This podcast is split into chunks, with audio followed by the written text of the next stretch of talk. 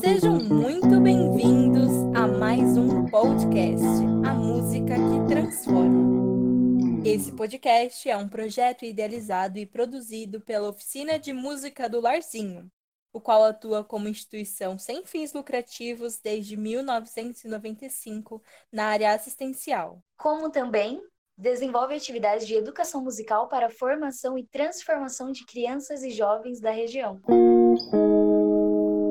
Eu sou a Beatriz Nogueira, sou uma das educadoras da oficina de música do Larzinho. Olá, sou Bruna Oliveira e sou uma das alunas da oficina de música do Larzinho. E juntas vamos estar aqui mediando esse programa.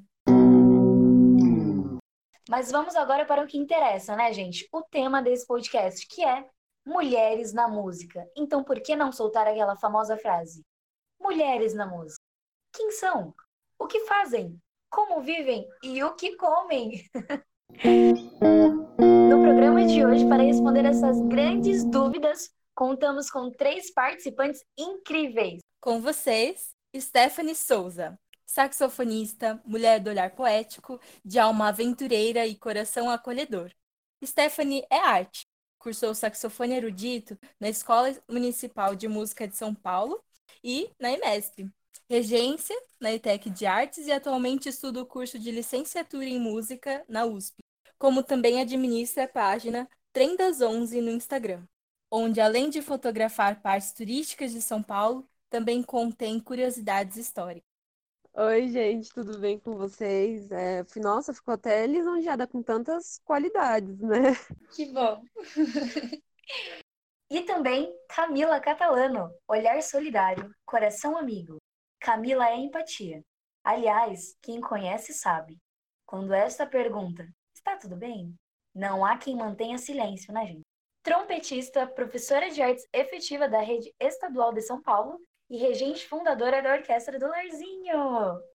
Cursou regência na ETEC de Artes e formou-se em design gráfico pelo SENAC e também fez o curso de licenciatura em artes visuais pela famosa Ô Mulher, né, gente? Ademais, cursou práticas de banda sinfônica na IMESP. Olá, pessoas. Tudo bom? Ótima. Fernanda Santos 17 anos, percussionista, amiga para todas as horas, pé no chão para a disciplina e rainha do sumiço no WhatsApp. Não adianta, Fernanda. É 880. Terminou o ensino médio e cursou imprensa jovem, Rádio Garcia, aluno monitor, autoconhecimento e segurança no trânsito pela MF Garcia Dávila, como também o curso Cresça pelo Google. Sejam muito bem-vindas. Eita, quanta coisa eu fiz que eu nem sabia. Oi, gente. Caramba, hein? Como que vocês estão, gente, para quebrar esse gelo todo? Tô bem, e vocês? Bem também. Bem também. Estou bem, gente. eu estou bem também. Bom, acho que seria interessante a gente introduzir um pouco o tema de hoje. E uh, acho que um pouco de dados ajuda a gente a, a desenvolver o que a gente pensa e, e conversar juntas sobre isso, né? Então a gente selecionou aqui alguns dados como o número de mulheres no setor musical no mundo está em torno de 30%, segu segundo dados da ONG WIN, Woman in Music, divulgado em 2019, então é extremamente recente.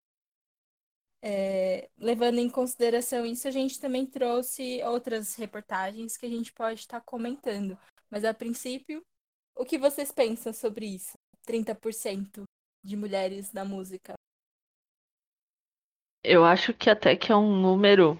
É, é lógico que foge muito do ideal, mas até que é um número bom dentro do que a gente, pelo menos do que eu vejo dentro do cenário de educação musical há pouco tempo atrás, assim, né? há 20 anos atrás, o acesso para o início era muito restrito para as meninas, 20 e 30 anos atrás. Então, saber que tem 30% já é um, um, um fato de fator de comemoração, mas ainda longe do que seria o ideal. É, Interessante. Ainda mais que pensando que esses 30% eles estão divididos, né, em, em subgrupos, né? Então, cantoras, instrumentistas, produtoras, né? Estão na música, mas como, né? Ah, os, os lugares onde a gente pode estar ocupando e tá dentro, tudo junto desses 30%. É, é, eu, eu lembro que quando eu comecei a tocar, eu tenho 33 anos, e é, no começo eu tinha muita resistência de fazer parte da banda da escola, porque eu olhava e via que as meninas, elas atuavam só na linha de frente, elas eram dançarinas. E só a maioria dos meninos é que tocavam. E aí eu achava aquilo um absurdo. Não, se eu for entrar, eu quero tocar. E foi bem bacana porque foi uma época onde muitas outras meninas fizeram isso. E aí a gente começou a mudar essa, esse percentual dentro desse grupo de iniciação. É, então acho que tem muito a ver com essa questão, né? Do, desse percentual aí. Então, de como que era iniciar, né? Era, era um universo muito masculino a música instrumental. Ainda é. Tem muita ligação com o que é um papel feminino, né? Sim, com certeza. A gente consegue ver isso, né? Qual é o papel feminino, principalmente nos cargos ocupados pelos maestros, né? É, maestros e maestrinas. Há uma, há um grande número de regentes, maestros homens, e quase não se vê, né, onde que elas estão, essas mulheres formadas em regências e em grandes até em grandes grupos de destaque, mal mal se tem mulher de, de 10, 10 orquestras, bandas assim que tem um grande destaque hoje, uma é, uma uma banda ou uma orquestra, uma mulher está regendo ou quando rege também pode ser uma regente convidada, uma maestrina convidada, né? A, a função a, que eles dizem, né, como função, acaba sendo a mulher, ela se forma lá no curso de regência e mas a, ela acaba tendo como se fosse duas profissões, ela acaba sendo professora de algum projeto e juntamente ali ela faz aquele trabalho de regência dentro daquele projeto também, que é super válido claro, mas também esse esse choque né, a gente vê, principalmente quando se trata de, de, de regentes, né, maestros que ainda tem aquela, aquela postura que do, do homem, né, de estar às regras ali para aquele grupo, para aquele grupo musical, para ele levar aquele grupo, mostrar força, autoridade, então tá tudo vinculado, né, tá tudo bem bem estruturado, eu diria, na sociedade que a gente vive. É, é, na verdade, acho que a, a questão da regência, a gente vê muito a mulher como regente de coral, né?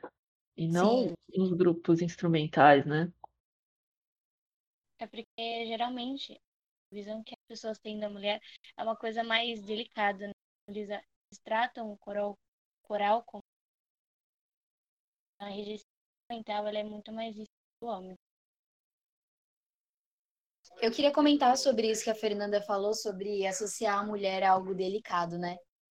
Tem uma, uma notícia, né, que ficou muito em destaque de uma mulher numa, no conservatório de música ser uma das primeiras formandas a terminar o curso de tuba, né? Ela tocava tuba e isso é algo que ganhou uma visibilidade enorme por conta disso, porque eu acredito que existe sim um estereótipo de que mulher deve tocar um instrumento mais leve, ou algo, né, imposto, assim.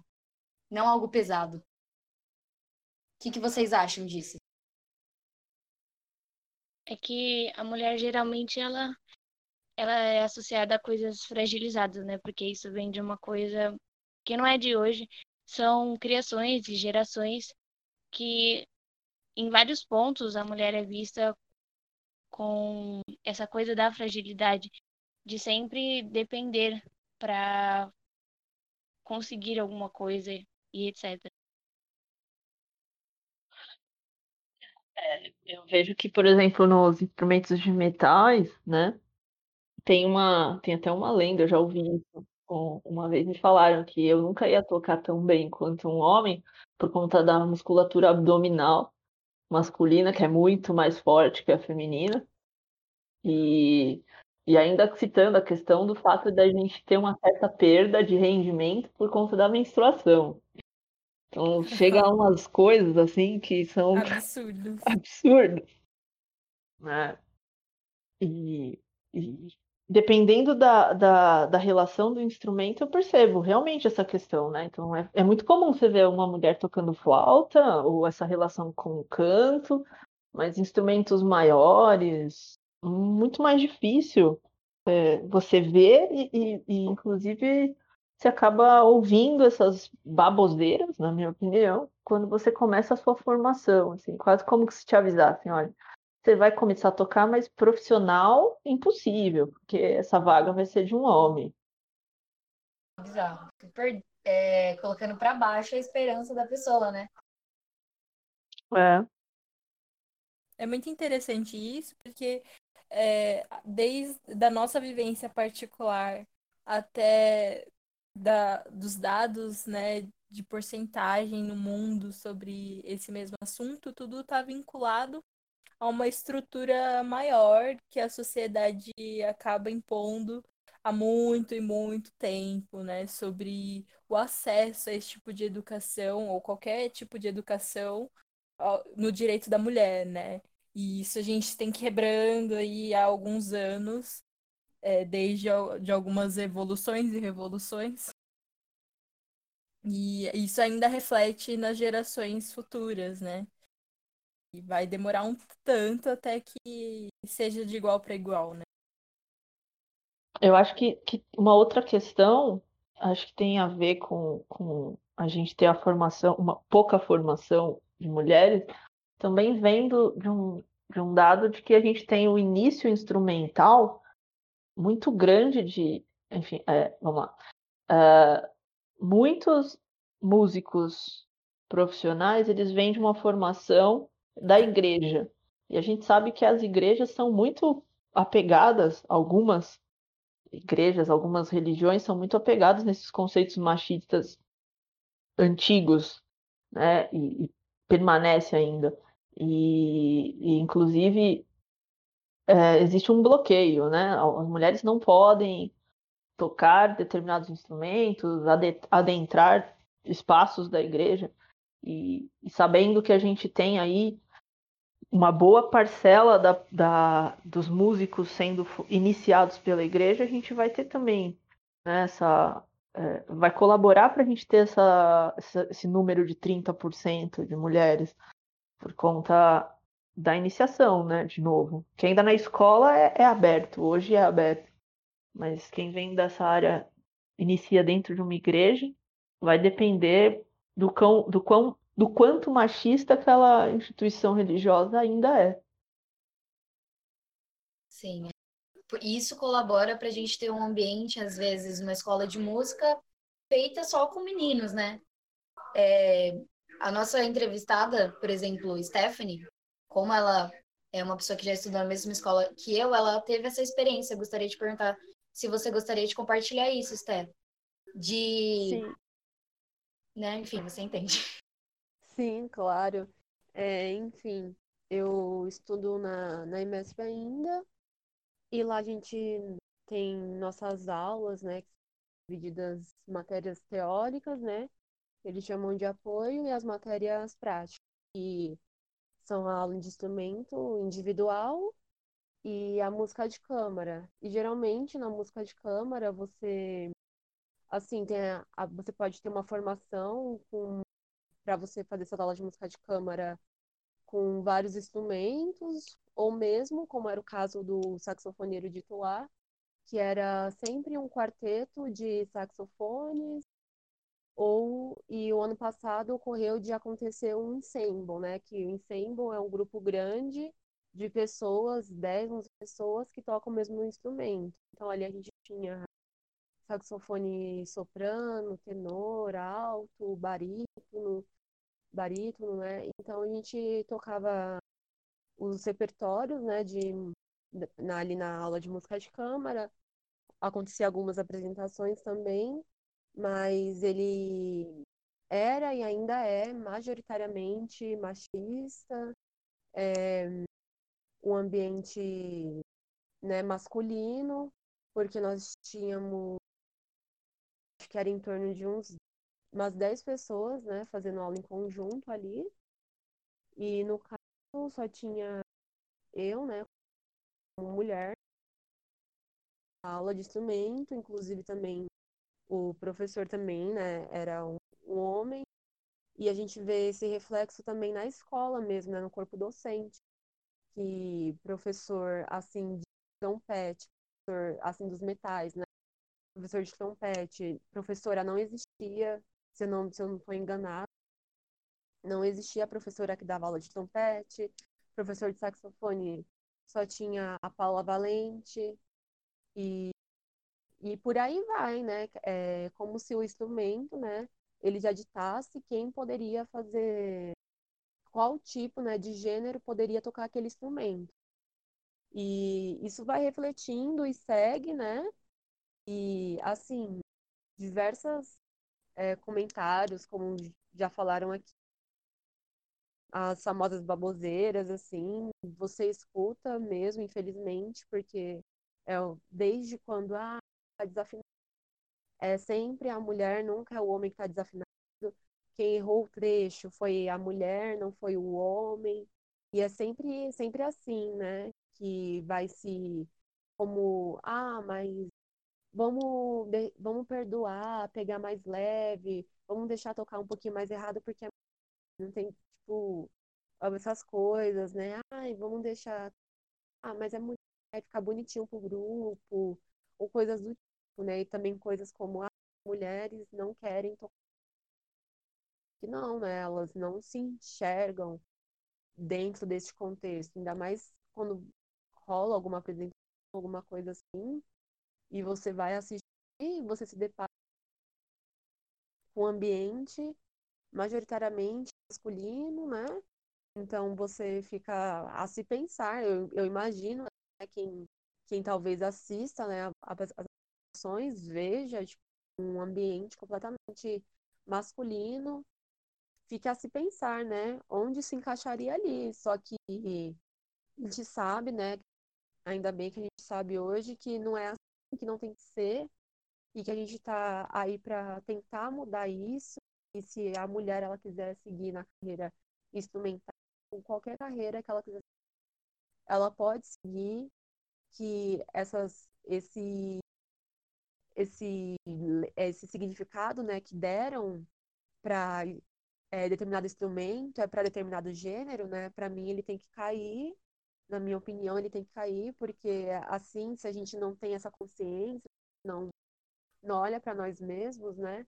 A gente vai se deparar com futuras gerações continuando repetindo as mesmas palhaçadas e nada vai mudar. Então, acho que a nossa geração, e aqui tá vindo, tem que mudar isso mesmo, tem que dar as caras bater, porque senão vai vai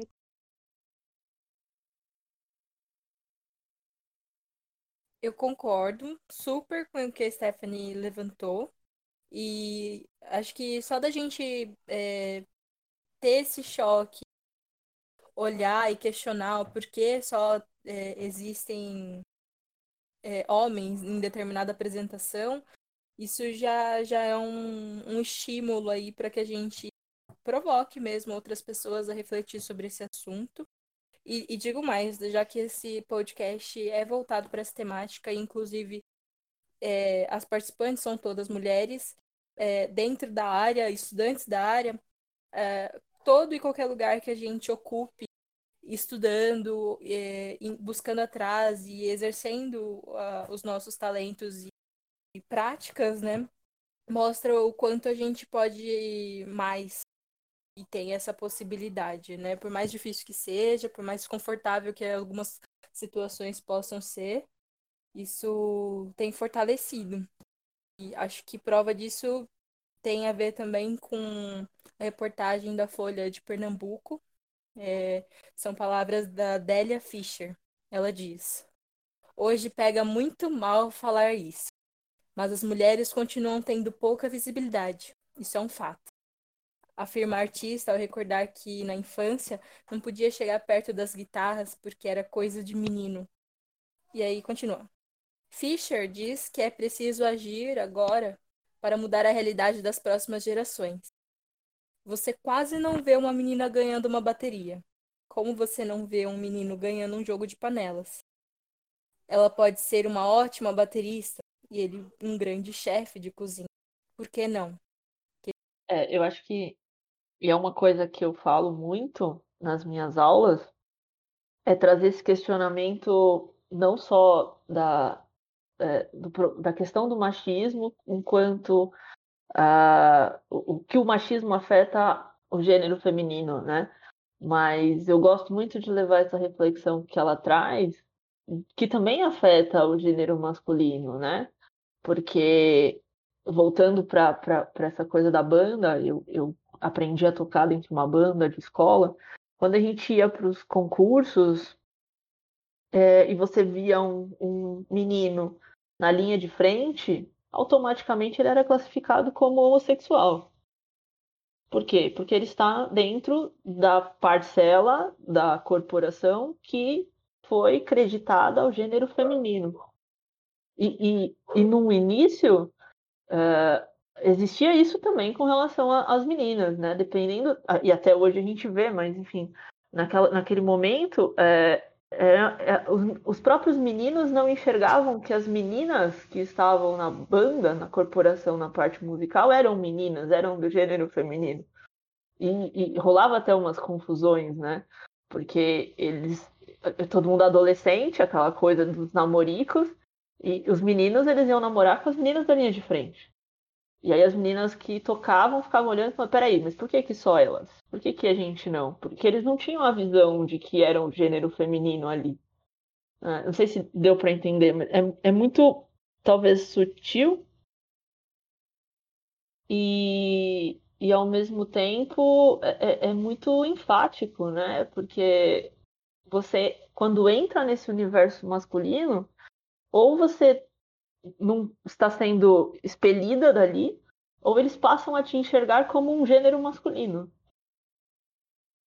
Eles não, não, não é, eu, às vezes eu me sinto assim, né? Não me aceitam como eu sou feminino, estou aqui, eu sou uma mulher, estou aqui. Não, ou eles me tratam como se eu fosse o brother, ou eles, eles me tratam como se eu fosse um, um bebezinho. E não como eu gostaria, né? Como um ser humano normal. Sim, é, tá, para mim, né, com base nisso, tá tudo vinculado à questão do estereótipo, né? Que nem ah, os meninos que eram linha de frente eram homossexuais. E já as meninas que tocavam, né, os instrumentos de metais, já não, já para a sociedade, para aqueles meninos também, não tinham aquele estereótipo do que é ser feminino, né? Do que é, que é ser delicado, então, é tudo uma questão que impuseram estereótipos ligados à mulher e ligados ao homem, e que há instrumentos de mulher e que há instrumentos de homens, e toda essa questão né, que se perpetua, e foi igual o que citaram aqui, né, a autora do texto, que hoje pega mal falar isso, mas tem que ser falado, porque é a verdade. As o lugar de posição do homem e da mulher na música não é igualitário, não é de forma igual.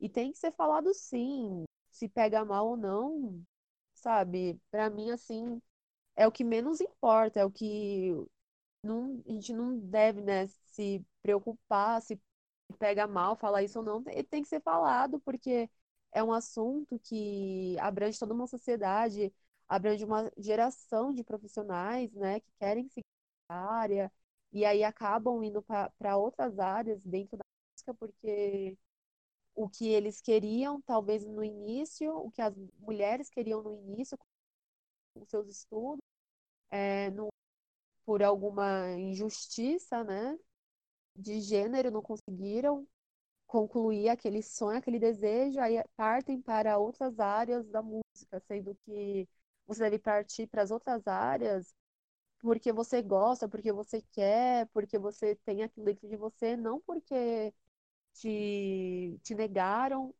seguir naquela área? Aproveitando todo esse contexto que a gente está falando de estereótipo e representatividade, eu queria fazer uma pergunta para vocês, gente. Como que foi a escolha do instrumento de vocês, né? Como que foi isso que vocês escolheram? Eu acho que é importante também ver essa curiosidade. É, eu, né, toco saxofone e assim, quando eu comecei a estudar música, foi sem grandes pretensões nenhuma, assim, não tinha. Era porque eu não tinha nada assim para fazer, né? Porque eu era adolescente, tinha 17 já. Não tinha muita coisa para fazer, né? Só frequentava a escola mesmo. E aí, é, que, como disseram aqui, né, do, da iniciação pela, pela igreja, minha iniciação foi pela igreja também, e eu concordo com tudo que, foram, que foi falado aqui, do ambiente machista, enfim. E aí, é, eu, lá na, na igreja que, que eu frequentava, eles iniciavam, né, os estudos a partir da parte teórica, que onde estudava o Pozzoli, algumas coisas de teoria ali, e aí é, depois, é, se a gente fosse evoluindo assim na, na parte teórica, a gente é, começava a ingressar no instrumento.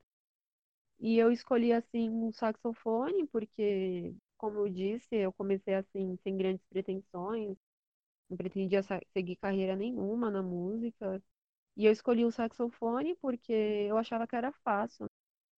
Sinceramente, assim, não, é, eu ainda não tinha essa, essa concepção de que eu nem sabia que era um instrumento assim machista, eu não tinha nem ideia. E porque também nem não tinha ninguém tocando um saxofone na igreja, então eu não sabia se era um instrumento só de homem ou não. Não tinha essa noção. E aí é, eu escolhi o instrumento porque eu achava, prim, é, em primeiro lugar, né, bonito. Acho que é o que muita gente se atrai, né, por instrumento.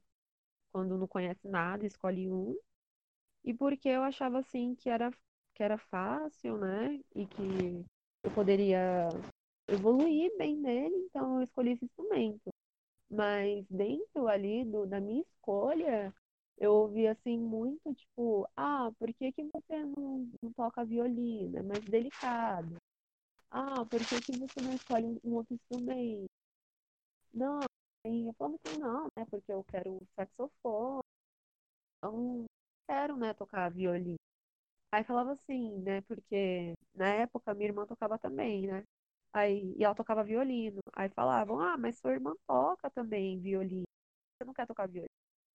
Aí a, vocês trocam figurinha, essas coisas, né? Aí quando viram que eu não ia mudar, falavam assim, ah, mas instrumento de sopro, então por que que você não toca, sei lá, flauta, né? Que é, mais, que é menorzinho, mais delicadinho. Então, assim, desde o momento da iniciação, é, já começa assim. Eu, assim, não sei, né, explicar, eu acho que eu tive a sorte, assim, a nuance, a de ter a percepção, de perceber que aquilo não, sabe, não condizia com o que eu era. Eu tive essa, essa autonomia, né, do pensar, de você saber escolher o que você quer, porque, porque como disseram aqui, né, a, a instituição religiosa ela pode ser muito é, positiva, como também negativa. Ela tem os seus dois lados, como qualquer outro lugar. E eu poderia, assim, muito facilmente, por conta de tudo isso, é, escolher um outro instrumento, começar a tocar um outro instrumento. Ainda mais que quando eu comecei, é, quem custeava, assim, comprava os instrumentos é, era a igreja, tipo, ninguém tinha instrumento, então se. É, porque eu bati muito pé no chão e eu falei que eu queria tocar saxofone, mas porque se eu fosse me deixar levar, eles poderiam pensar assim, ah, é a gente que está comprando, vou comprar um violino, se, é, se ela quiser mesmo tocar, é, se quiser mesmo fazer música, vai ser o instrumento que a gente vai comprar. Mas como no início, né, eu bati o pé no chão, eu falei que eu queria, acabou que ficou o saxofone mesmo. Mas como já disseram aqui, esse esse tour, né, da desde a iniciação, ele reflete muito no que você. Ele é um fator, assim, extremamente, acho que é o mais determinante do instrumento que você vai escolher, porque por pouco, assim, eu poderia estar tocando hoje violino ou flauta, e seria isso, né? É muito interessante isso que você relata, Stephanie, porque mostra o quanto as pessoas tentam induzir, né? Para que a gente tome escolhas aceitáveis ali para aquele grupo onde a gente está tentando conviver, né? Estar em conjunto. E, e isso mostra quanto, quão determinada a mulher precisa ser nas suas decisões como um todo, sejam elas quais forem, né? É, a, a minha história é um pouco mais é, feliz, eu diria assim, com esse início. Eu tenho uma sorte de. Na minha família eh, nunca existiu é, coisa de menino e coisa de menina. E isso acho que é, foi determinante para todo o meu desenvolvimento. E então é, a minha história é engraçada porque eu não escolhi meu instrumento diretamente, porque eu não escolhi entrar para a aula de música. Na verdade, a minha irmã quis entrar para o projeto, e aí, como eu ia ter que levá-la e buscá-la, e era uma aula de uma hora, eu virei e falei: pô, não dá para eu deixar ela na escola, ir para casa fazer alguma coisa, né, das coisas que eu fazia quando eu tinha 13 anos de idade, e voltar, não vale a pena. Então eu vou entrar nesse negócio aí e vou. É, e, e aí eu, eu vou aprender alguma coisa. Então, mas assim, a escolha do grupo inteiro que, que iniciou foi bem democrática. É, na época o professor expôs assim todos os instrumentos e as pessoas já sabiam o que elas queriam, então elas iam escolhendo, independente dos gêneros. Inclusive, é, as meninas escolheram, na época era uma fanfarra, então escolheram o, trombone é, de, de, pisto só, né? Que era um pisto, enfim. É, e eu acabei pegando uma corneta porque foi o que sobrou, porque eu não sabia o instrumento. Mas em nenhum momento eu ouvi isso de não, você não pode. Enquanto eu estava dentro daquele universo, dentro da escola aprendendo, era assim, tinha essa questão da, da linha de frente. Mas quando a gente começou a ir para fora e se apresentar fora, e aí eu comecei a perceber que, peraí, tem alguma coisa estranha aqui, né? É, porque até então para mim era uma, sei lá, uma coincidência ali dentro daquele grupo, daquele percentual. E como em casa nunca existiu restrições, pelo contrário, eu sempre recebi estímulos para fazer qualquer tipo de atividade tipo, cimento, ajudar na reforma, eu ajudava. E o meu pai também brincava de boneca, não tinha problema com isso. Então eu, eu fui perceber esse machismo é, num momento é, depois. Eu acho que isso foi bom. É, porque, de certa forma, eu tive esse, esse poder de escolher sem sem estar tá, é, sendo influenciada tanto assim, tão diretamente, né? com, com relação ao machismo. Então, para mim, foi tranquilo. Bom, a minha experiência ela foi meio que ela, ela só aconteceu porque eu sempre vivi no, no meio de tanto machismo quanto as pessoas começaram a ter opinião. Então não era uma coisa 100% machista, mas eu não entendia direito. Eu estava mudando e Pessoas diziam que sim, pessoas diziam que não, e eu fui crescendo. De certa forma, eu comecei a estudar a música, mas na parte do canto coral. E quando eu cantava, eu queria entender o que era aquela coisa de ritmo, mas eu só via, tipo assim, é, tocando ritmos homens, né? Porque geralmente tem aquela coisa do samba, que o homem toca pandeiro, toca diversos outros in instrumentos. E eu comecei a querer saber o porquê, mas enfim, foi uma coisa que não me incomodou. E aí, um dia eu estava vendo o ensaio da, da. Um dia eu estava vendo o ensaio da banda e me convidaram, né? E aí eu já estava com o olho brilhando para saber o que era aquilo. E quando eu fui, eu entrei E a banda sempre foi um muito aberta nessa questão, então isso foi muito bom. Então tinha mais meninas até na percussão do que meninos na época que eu entrei.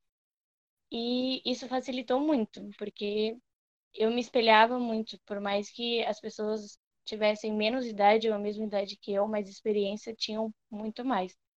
E aí eu fui é, tocando, crescendo, entendendo. E tava tudo bem enquanto tava só nos ensaios. E aí a gente acaba indo para as apresentações e as pessoas começam a olhar diferente, né? Porque eu ia vestida normal, né? Mulher. Eu ia de salto, eu ia de boa, e aí eu acabava carregando os meus instrumentos com o salto. E as pessoas olhavam, tipo, não, tá muito pesado, chama um menino para te ajudar. Ou não, você não devia carregar isso e tal. Mas foi algo assim, que não me incomodou, mas eu comecei a achar estranho e comecei a ficar sem entender. Mas de certa forma não foi um, um preconceito assim que eu senti tão pesado, mas eu comecei a perceber que existia e que eu tinha criado com uma geração assim, eu tinha criado é, uma cabeça com uma geração que já falava sobre, já entendia sobre, já queria impor opinião. Então, isso não foi uma coisa que eu senti tanto impacto, mas foi uma coisa que, com o tempo, eu fui percebendo. Sabe que essa coisa de carregar co coisas, de carregar os instrumentos, eu, eu senti muito esse machismo quando eu comecei a dar aula de música. Porque aí a Camila aqui, professora, entra dentro do bagageiro do ônibus para acomodar os instrumentos. E aí eu vejo que isso incomoda. E aí fica, não, professor, imagina, você vai entrar aí. É, eu vou entrar, eu vou arrumar. Eu sou a única pessoa aqui nesse grupo que sabe como, como arrumar os instrumentos de forma segura ali dentro do bagageiro, eu vou entrar. E eu percebi que no começo era muito estranho ver essa, essa questão, né?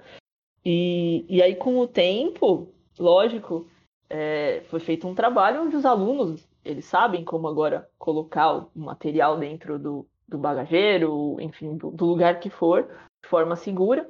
E aí eu, eu, eu consigo mais orientá-los. Mas no começo, é, teve vezes que o motorista do ônibus sai. Até hoje ainda tem, né? As meninas que estão juntos sabem. Às vezes o motorista do ônibus vai lá e fala: Não, eu vou ajudar, imagina, meu Deus do céu, você vai entrar aí embaixo do bagageiro. E eu falo: Lógico que eu vou, eu sou a pessoa responsável pelo material. E e é bem pesado. E eu acho que a gente estava falando muito de, de, instrumental, mas na regência é muito mais complicado. Eu vou em, em reuniões, eu, eu encontro uma, duas mulheres, às vezes nem isso, só eu lá de mulher, nas reuniões para apresentações de festivais.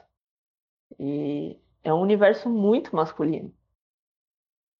E é um problema, assim, que está em tantas é, realidades, né, em tantos outros contextos, que começa começa pela gente, né, de tentar reverter isso no dia a dia.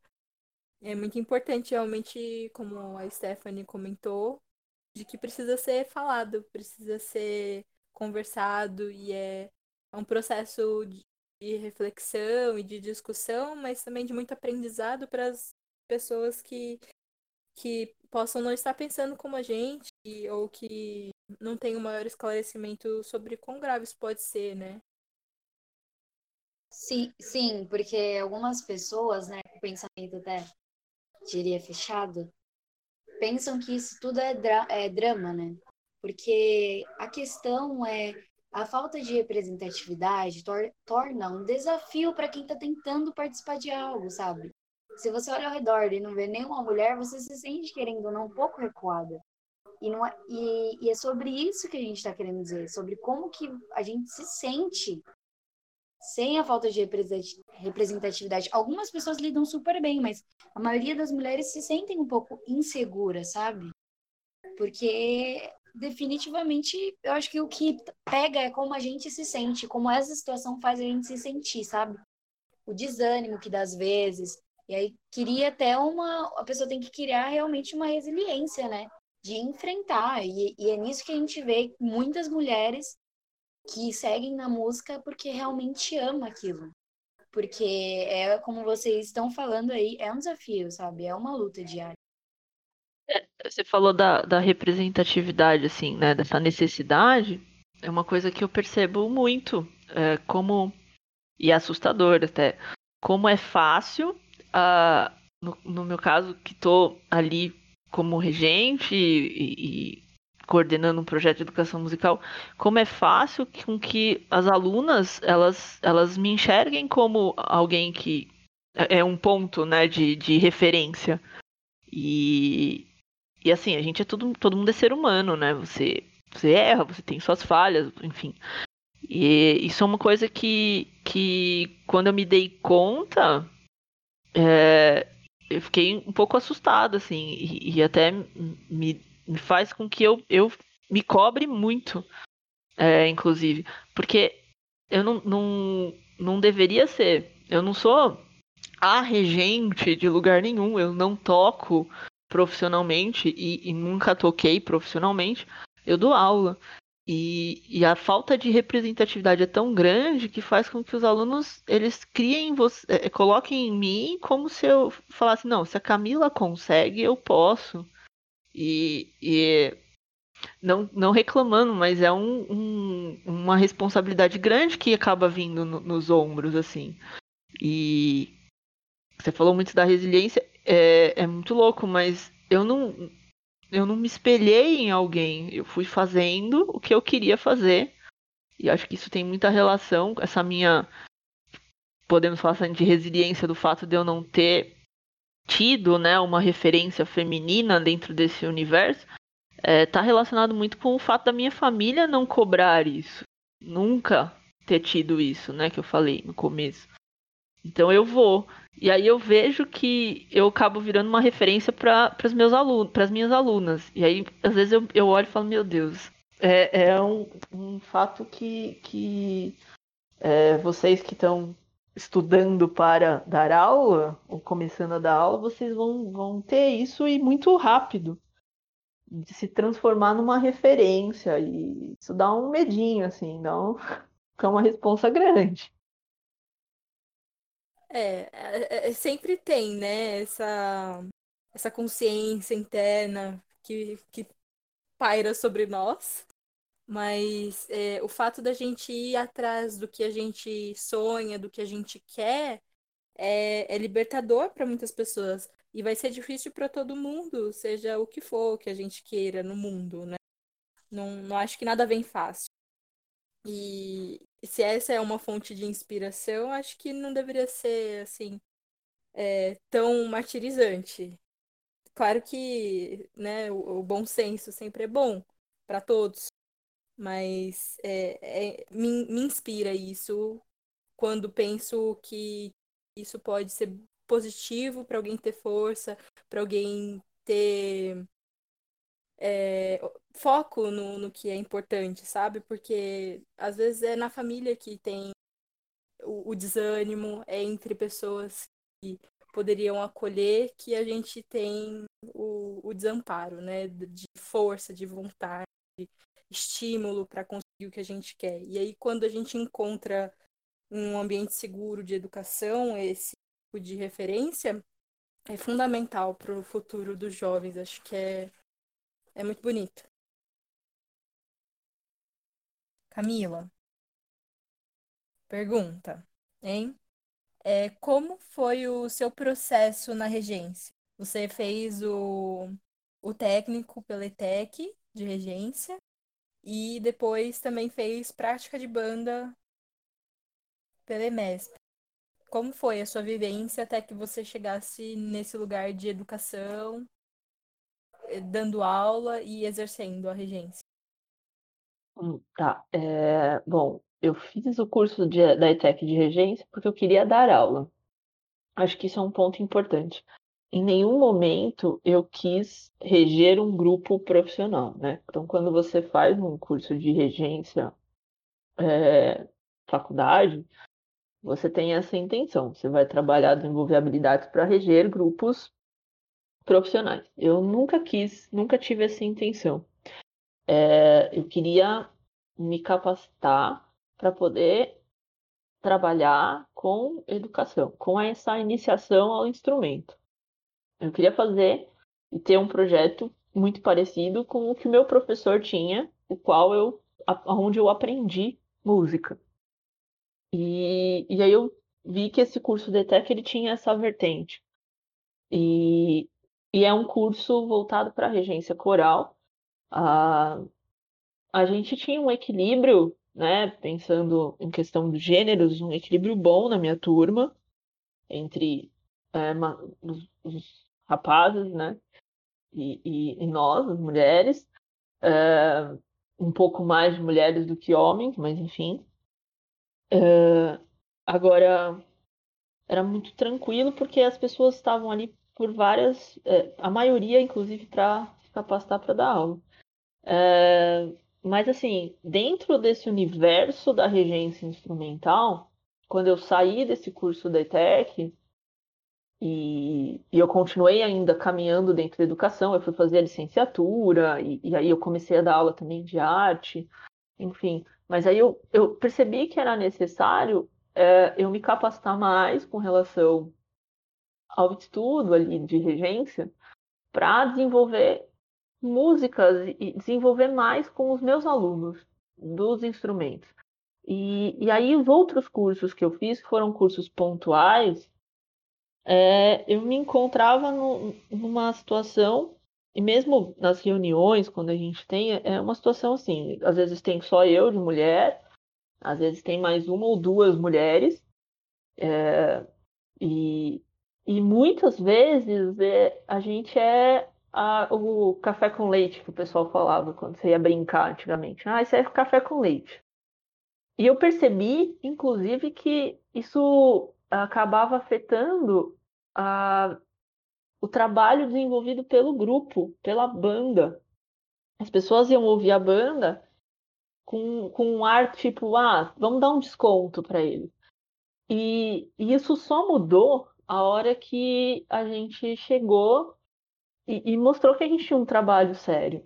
Né? Que infelizmente a gente sabe que tem muitos grupos, é, bandas que não desenvolvem música como deveria. É, e aí a gente foi nos festivais da Prefeitura de São Paulo e, e, a galera passou a respeitar, passou a ouvir, e passou a me ouvir após prestar atenção e, e, e, a gente ter chamado a atenção enquanto grupo tocando. Né? Diferente dos, dos outros maestros que apareciam, então, às vezes com muito menos experiência que eu, que pelo fato de ser homem eles paravam para ouvir, por mais que eles falassem as maiores atrocidades musicais. É, eu percebi isso. Hoje, eles me escutam. Hoje eu participo de grupos de regência, discussões e tento sempre estar tá me reciclando, indo em alguns, alguns workshops. E aí eu percebo que não, por conta do trabalho, né, do cartão de visita, de eu falar, opa, eu que estou regendo o larzinho. Ah, e muitos me reconhecem e falam, opa, aquela é a menina, mas eu sou a menina. Tenho 33 anos, mas eu sou a menina. Aquela é a menina que rege o larzinho. Então, é, é, tem, é, é necessário, né, diferente do, do, dos, dos rapazes, é necessário que a gente prove, comprove e o tempo todo né, mostre essa comprovação do nosso trabalho. Porque, num primeiro momento, a gente é café com leite. Ah, elas estão aqui só para fazer número né? Vamos dar uma chance. E, e, faz a gente refletir, né, o porquê tantas meninas não escolhem regência. Mas eu acho que tá dentro disso que a, a Camila falou, né, de, de que a gente tem que sempre reforçar qualquer coisa que a gente diga ou qualquer coisa que a gente faça por ser mulher, né? E isso tem a ver com qualquer escolha dentro da música ou não, né? Principalmente né, em papéis de confiança, de liderança, coisas que não estão vinculadas ao doméstico ou que, ah, isso é coisa de mulher. É, tudo que fuja desses padrões pré-estabelecidos pela sociedade necessitam, né, dessa postura mais é, diria até que, que injusta, né, da gente ter que dizer mais para ser verdade. É, eu acho que é meio complicado dizer que a gente não consegue ter esse espaço, né? Mas porque as pessoas geralmente acabam esperando que as mulheres não tenham poder da voz de chegar e se impor. Então elas ficam meio retraídas, sabe? Porque mulher acaba se espelhando em outras, como é, foi falado, que quando a gente chega em um lugar, um determinado é, em uma determinada questão e a gente não vê uma mulher representando, é meio complicado de a gente tentar se, se sentir segura naquele lugar, porque isso mostra que é só você ali naquele momento. E você vai fazer o papel de um dia estar tá representando para uma pessoa que chegar, espelhar e conseguir ter força para lutar contra essa coisa de mulher ser 100% frágil, que é o que as pessoas colocam como é, estereótipo. E, na verdade, a gente mesmo sabe que não é assim. Mas que pela falta de, de atenção que é dada, acaba que a gente tem medo, segurança e não deixam a gente se impor da forma que nós queremos. Entendo. É, eu sinto que só da gente não ter nada que estimule a gente, dá um leque para que a gente faça coisas que para outras pessoas pode ser que seria impossível, mas se a gente não pensou que seria impossível, então por que não, né? Acho que a Camila explica isso quando ela diz um pouco da vivência dela e de como ela foi criada com a família. Por que isso não impediu, né? Acho que é, é muito cultural, né? Do que a gente tem contato, do que dizem pra gente quando a gente é criança, né? O, o quanto essa base é importante também para que a gente tenha olhos de ver, né? Essas possibilidades. Não só representatividade, né? Não só de ver nas outras pessoas, porque às vezes não vão ter outras pessoas. Isso é importante. É mais a coisa da criação mesmo. A criação acaba influenciando muito.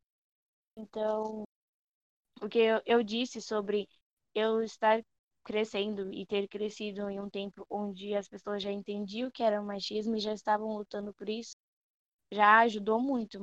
Como outras pessoas não tiveram isso, acabou sendo um problema a gerações anteriores. Repetindo, Total. né? Total, eu vejo que essas gerações, a geração dos jovens atuais, tem muita coisa que é tá resolvido na cabeça deles já e eu, os, as gerações anteriores é que estão atrapalhando porque eles discutem acho que é o que a Fê falou uh, acho que tem duas dois ambientes que vão fazer com que a gente tenha essa segurança e essa resiliência. Um é esse ambiente familiar, que, que eu acho que, que eu tive a sorte de estar onde as, as mulheres fazem a mesma coisa que os homens e, e os homens podem fazer a mesma coisa, mesma coisa que as mulheres, né? Um outro momento, um outro espaço, que é o que essa geração desses jovens de agora, né, a geração de vocês está tendo, que é a discussão na escola. Porque a gente discute na escola machismo desde lá do sexto ano, às vezes até antes. Não só machismo, mas é, outros preconceitos que estão dentro da nossa sociedade. Mas e, e isso deixa muito claro para eles. É muito mais fácil. É muito mais fácil os alunos resolverem e, e acharem soluções para questões onde o machismo está imperando do que para os professores. isso é engraçado hum, de ver, assim, mas é, ao mesmo tempo é trágico, porque é, a gente tem uma geração que está, não vou dizer totalmente resolvida com isso, mas muito bem encaminhada, e, e ela bate de frente com a geração mais velha, que ainda está cheia, muito mais cheia de preconceitos. Bom, galera, agora nós iremos para um momento muito inédito, muito especial. Vocês não fazem ideia, vai ser o momento mais embaraçoso da vida de todos os ouvintes e entrevistados desse podcast. Atenção! Eu pedirei para a Beatriz anunciar essa intrigante coisa que irá acontecer agora. Com Peraí, vocês... Fernanda. Peraí, Ai, peraí, meu Bia, vamos fazer uma coisa inédita. Temos uma percussionista aqui, então, por favor, Fernanda, faça um barulhinho aí. Faz, faz, faz um tambor aí, Fernanda, por favor, Por pra favor, Bia anunciar. Do nada. Calma aí. A gente vai botar na edição.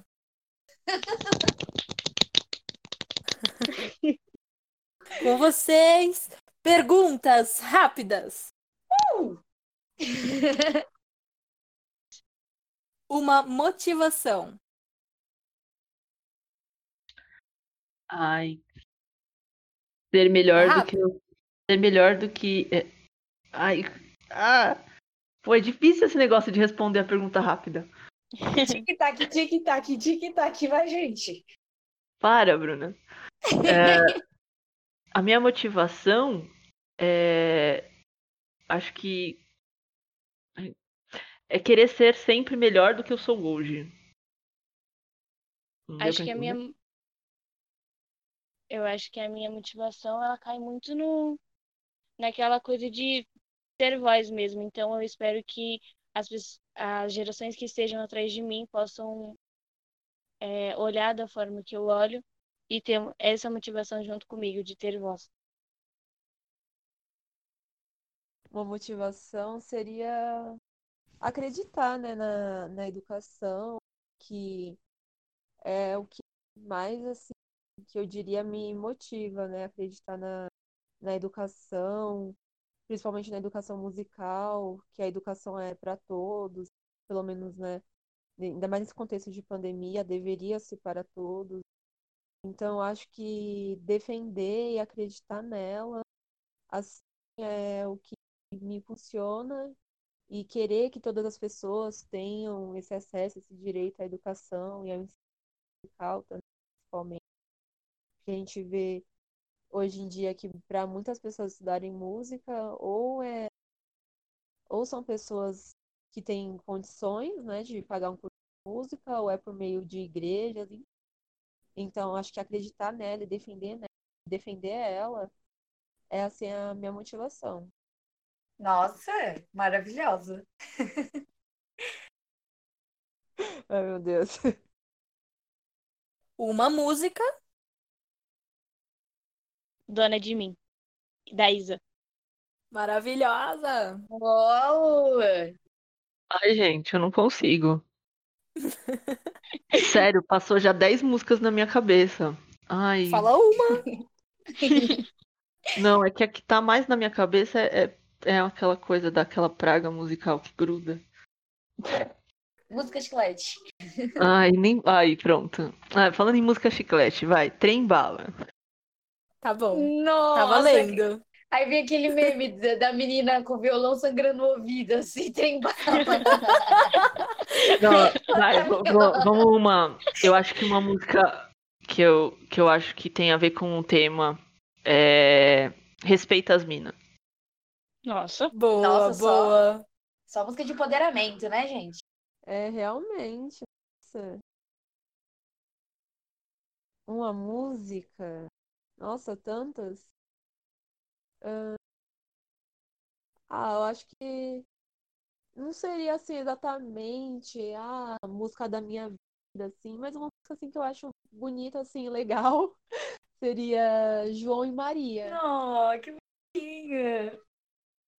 É, porque é uma música assim, mostra um pouco do lado da inocência, um pouco do lado também depois da realidade, né? Eu acho ela interessante. Que bacana. Agora a próxima, vamos lá. Uma referência feminina. Uma referência. Ah, atualmente, é, o que eu tenho, assim, notado bastante diferença, assim, até na, na emissora, né, televisão, que seria, assim, uma pessoa, assim, mesmo que está ganhando destaque, né, e representatividade para as mulheres, ainda mais as mulheres negras, atualmente, assim, que pelo menos eu tenho visto, é a Maju, né, aquela jornalista da, da Globo, ela assim, tem mostrado uma representatividade, né, para as mulheres, ainda mais as mulheres negras, dentro da, do jornalismo, da emissora. Eu acho que seria ela. Ai, muito bacana, Stephanie. Fefe? Uma referência feminina? Acho que a maioria das cantoras pop hoje em dia, mas de certa forma a Beyoncé ou Rihanna, uma das duas. Ó, eu não tenho uma referência feminina e, e eu eu crio referências dos seres humanos assim, mas inegável falar que que as mulheres da minha família são referências muito importantes. Hum. Eu ia falar isso aí, não precisa ser uma referência musical ou, sei lá, aquela coisa de ídolo. Acho que as pessoas que estão mais próximas, às vezes, elas são a referência que a gente precisa. Verdade, Bia. Uma frase. Uma frase? Isso. Tá tudo bem? Não, brincadeira. Pode falar, cara. Eu posso inventar uma frase agora, assim? Uma frase, eu achei até que já tinha ido, tá tudo bem? Eu falar, ah, tá sim. É, nunca deixe de sonhar, mas sempre lembrando de se esforçar para. Não, vou mudar, vou usar uma frase que eu gosto mais. Um sonho sonhado só é apenas um sonho. Um sonho que é compartilhado se transforma em realidade. Ah, é a nossa frase. Sim. Muito Ah, bom. Verdade. Uma frase de pensar. É... A frase que eu gosto é a frase que todas as pessoas estão subindo uma escada. Não importa quem tá em cima ou quem tá mais para baixo. Só vai importar se alguém estiver te dando a mão para você chegar até o, o topo. Arrasou, muito bonita. Então, a frase que eu levaria, né, que eu levo, né, pra falar a verdade, que eu levo pra minha vida, é a vida é bela e não merece ser desperdiçada. É muito bacana. O que você sente sobre essa frase? Sim, te levou a escolhê-la. Então, desde que eu li esse livro, que é Depois de Auschwitz, né, que é uma história assim forte, assim de várias superações da da pessoa que conta, que ela conta a própria história dela nesse livro, e uma pessoa que acho que eu, eu não consigo imaginar, é impossível eu conseguir imaginar o que é viver num holocausto, e ainda mais saber que você foi, né, para esse lugar porque você era judeu, ou porque você era homossexual, ou porque você era negro, e, e uma pessoa que viveu isso falar, depois de tudo isso, falar que a vida é bela e que ela não merece ser desperdiçada, assim, independente da sua vida. Falar que a vida não merece ser desperdiçada e que a vida é bela, depois de ter passado por tudo isso, acho que é uma lição, assim, de vida que a gente, né, deveria, assim, carregar para nossa vida, né? Dar mais significado e importância, né, para nossa vida, para as coisas que a gente faz, pro que nos motiva. Seria, Verdade. seria basicamente isso. Ah, acho que após essa linda demonstração artística que ouvimos agora e dessas lindas frases que a gente pôde ouvir, muito tocante, é, a gente poderia encerrar o nosso programa de hoje com algumas curiosidades alegres que vão fortalecer a mensagem que a gente tentou transmitir. E para que a gente também tenha força para não desistir das coisas que a gente pensa e das coisas que a gente quer fazer e realizar. uh, uma é, pessoa muito importante hoje que ainda está viva, trabalhando, sendo uma referência, é a Mônica Giardini, regente titular da Banda Sinfônica Jovem do Estado de São Paulo, desde sua estreia em 1993. Ela é uma mulher muito trabalhadora, simpática e faz muito bem o seu trabalho. Outra curiosidade muito especial é sobre o Instituto Cultural Girls Camp Rock Brasil, que ele incentiva a produção autoral de música e estimula a autoconfiança das crianças e adolescentes. Então, assim, em uma semana eles escolhem um instrumento, montam uma banda, compõem e se preparam para apresentar. Essa instituição, por incrível que pareça, é muito legal, é montada por mulheres para incentivar as meninas. Então, é um projeto só para meninas se vincularem à música, incentivando essa participação. Fantástico, é todo o estímulo que a gente precisa para o nosso desenvolvimento. Esse trabalho acontece em Sorocaba, em São Paulo. Outra mulher muito forte que é referência aí no, no nosso Brasil é a Paula Valente. É a primeira saxofonista mulher da Orquestra Jazz Sinfônica do Estado de São Paulo desde a sua fundação em 1990. Ela também foi uma das primeiras professoras a ingressar é, nesse instrumento nos conservatórios aqui do Brasil.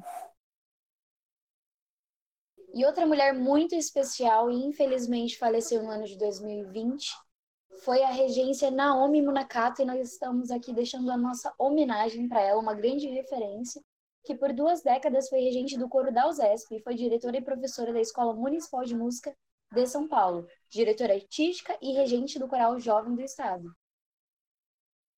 Ela também foi professora na Faculdade Santa Marcelina e na FAAM.